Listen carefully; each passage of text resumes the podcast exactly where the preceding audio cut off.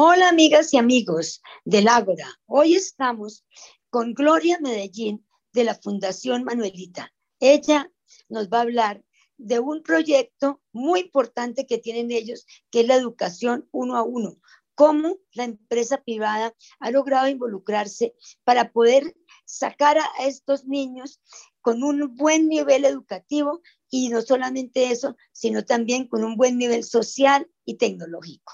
Muchas gracias, Ángela, y muchas gracias a la audiencia que nos está escuchando y viendo el día de hoy.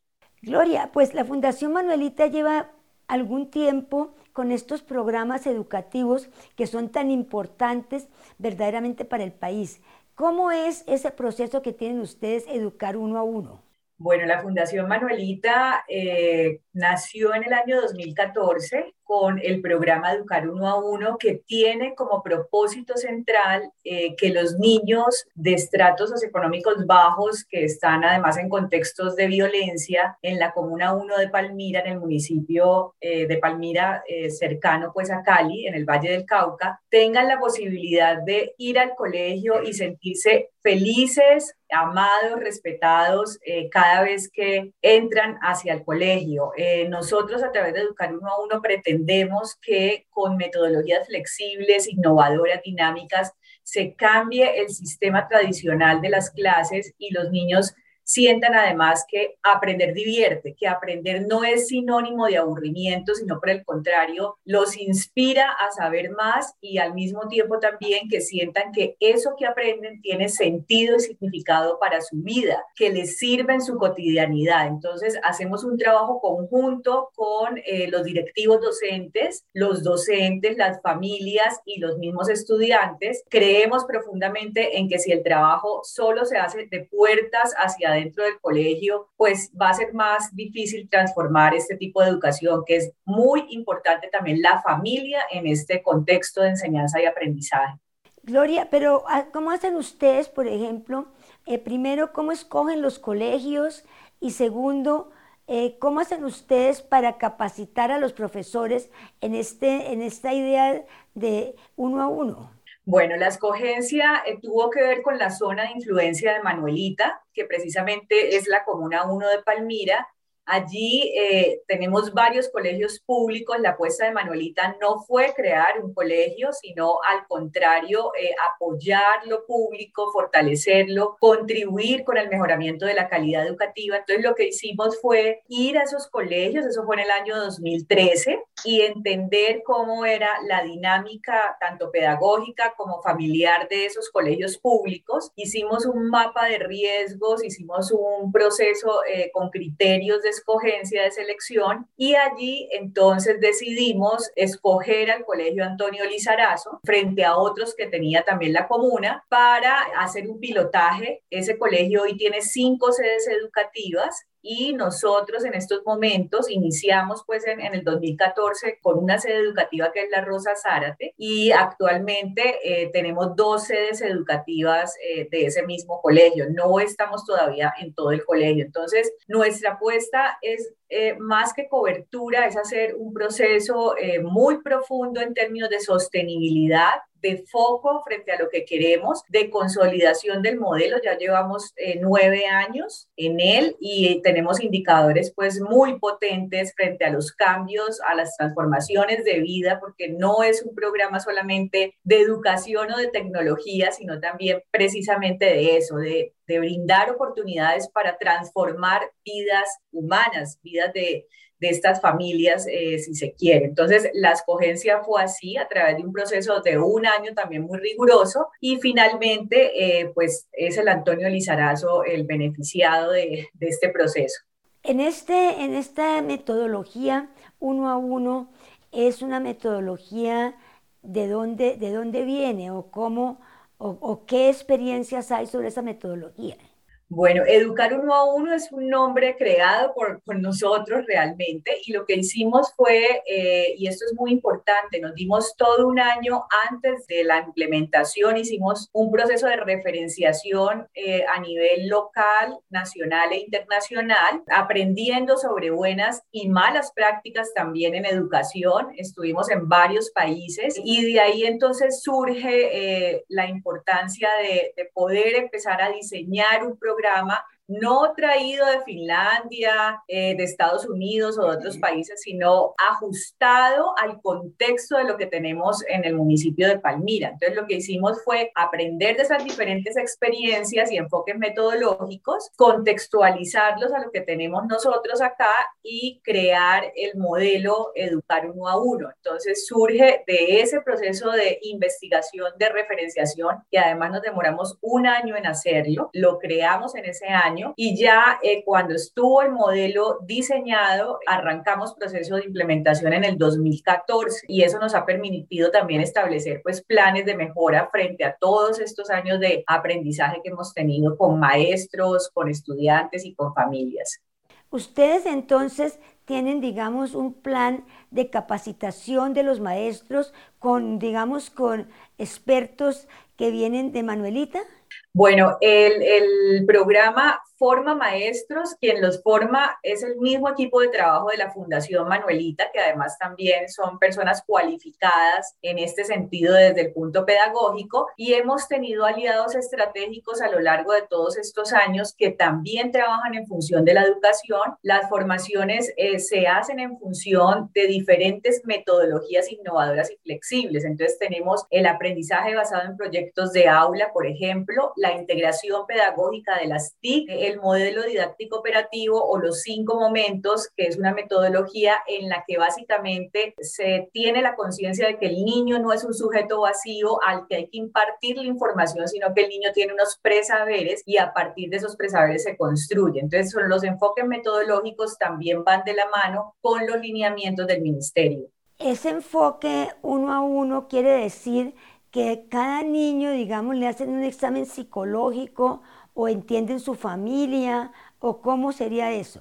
Uno a uno significa varias cosas de manera personalizada. Uno a uno es que no todos los niños son iguales, comprender eso. Eh, exactamente también lo asociamos a la, a la, apuesta tecnológica. Este colegio público tiene eh, un computador para cada niño. Las aulas son inteligentes. Entonces, el uno a uno viene desde toda la perspectiva humana, pedagógica y tecnológica. Nosotros estamos convencidos de que a los niños estos contextos hay que brindarles lo mejor, pero para ello ellos también saben que deben dar lo mejor de sí mismos, es decir, no es asistencialismo, es brindarle las herramientas pedagógicas, sociales y tecnológicas que se necesitan a través de los tres componentes que tiene el programa Educar Uno a Uno, que ellos puedan surgir de manera responsable en su proceso de enseñanza y aprendizaje. Bueno, esto me parece un programa increíble Gloria, eh, me parece muy interesante este proceso. ¿Cómo hacen ustedes para involucrar entonces a las familias? Porque, por ejemplo, yo sé que en esos, me imagino que esto, esta comuna 1 es en estrato 0, 1 y 2 posiblemente, y, y me imagino que muchos de los papás no tienen unos niveles educativos muy altos. ¿Cómo involucran ustedes a los papás en esto?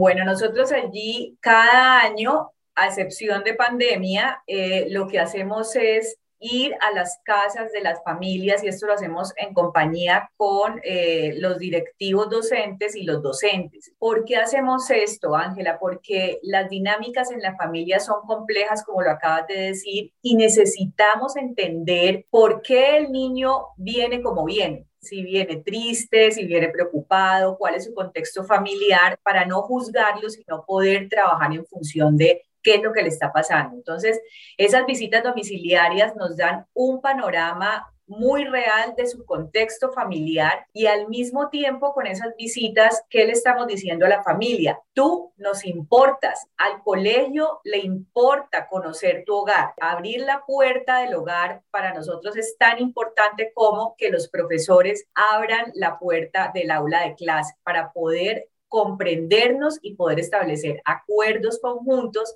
finalmente con el propósito de sacar a los niños adelante. Ahora, ¿qué nos pasa también con las familias? A las familias se le ha enseñado durante todos estos años que ellos son corresponsables del proceso de enseñanza y aprendizaje de sus hijos, que eso no es solamente es problema del colegio o de los profesores. Entonces se ha creado allí un trabajo mancomunado en equipo eh, para que esto pueda funcionar de una mejor manera. Bueno, y a mí me parece, eh, sí me parece muy interesante, pero me imagino que estas son familias, como yo le decía, cuyos niveles educativos no son muy altos y muchas me imagino que son también de mujeres cabeza de familia que están criando a sus hijos solos y que no solamente eso, sino que cuando la madre va a trabajar se quedan con abuelos o con abuelas o con vecinos. Bueno, es decir, ¿cómo, cómo han visto ustedes esa problemática en el, en el estrato en el cual ustedes trabajan?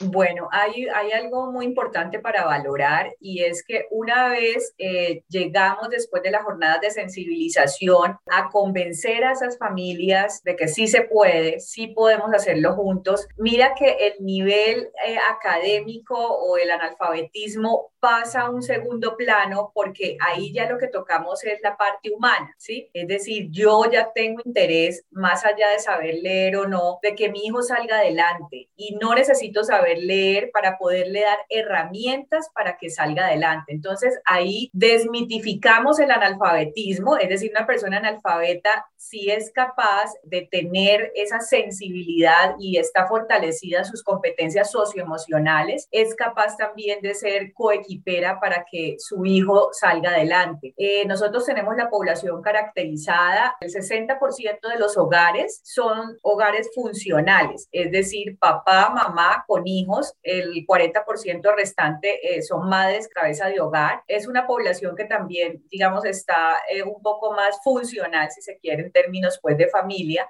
Eh, eso hace pues que soñemos y que al mismo tiempo eh, se puedan cumplir esos sueños, que no solamente los sueños queden en, un imaginario utópico, eh, sino que sean viables. Esa, esa es la idea con, con, las familias, también con los profesores y por supuesto pues de la mano de, del equipo de trabajo de la Fundación Manuelita. Más o menos, ¿desde qué edad comienzan ustedes y hasta qué edad van? Bueno, eh, la Rosa Zárate tiene niños desde el aula de transición, que son niños de 5 años, hasta eh, los 20 años que están estudiando, estudiantes de 11. Ahí tenemos niños también en extraedad, es decir, por ejemplo, estudiantes de 17 años en octavo. Y la sede central, que es la, la sede principal, cubre solamente bachillerato de sexto a 11 y las edades oscilan eh, más o menos entre los 12 años también hasta los 20, 21 años.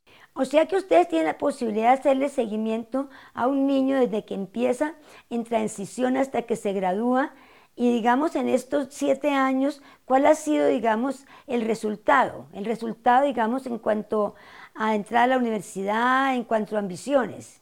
Bueno, Ángela, esa pregunta es muy importante porque cuando nosotros llegamos a la Rosa Zárate, que fue la sede piloto, eh, ese indicador estaba en el 5%, es decir, el 5% de los egresados del colegio podían acceder a la educación superior. Hoy en día ese indicador es del 83%. Los egresados que han salido del colegio han logrado en un 83% acceder ya sea a técnicas tecnológicas o carreras universitarias. Y esto para nosotros ha sido muy valioso para las familias. Cuando digo nosotros, también es toda la comunidad educativa, porque es el referente y el indicador más importante para poder decir, sí, se puede, sí se puede salir adelante. El hecho de que yo haya nacido en un contexto de pobreza, de violencia, no significa que no voy a tener la capacidad de romper esa brecha socioeconómica, cultural y social para poder cumplir precisamente esos sueños. Entonces ellos ya saben que el ICFES, por ejemplo, es un trampolín para poder llegar a donde quieren llegar. Y ese, eso es muy potente porque ahí lo que uno espera más adelante es que consigan empleo y puedan eh, precisamente tener las oportunidades que han tenido muchísimos seres humanos.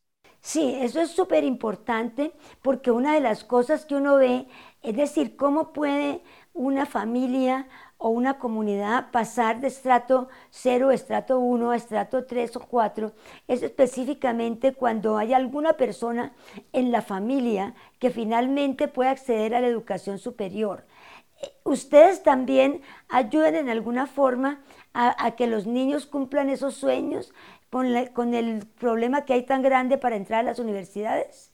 Eh, lo hacemos en todo el proceso desde transición hasta 11 y esa es la finalidad.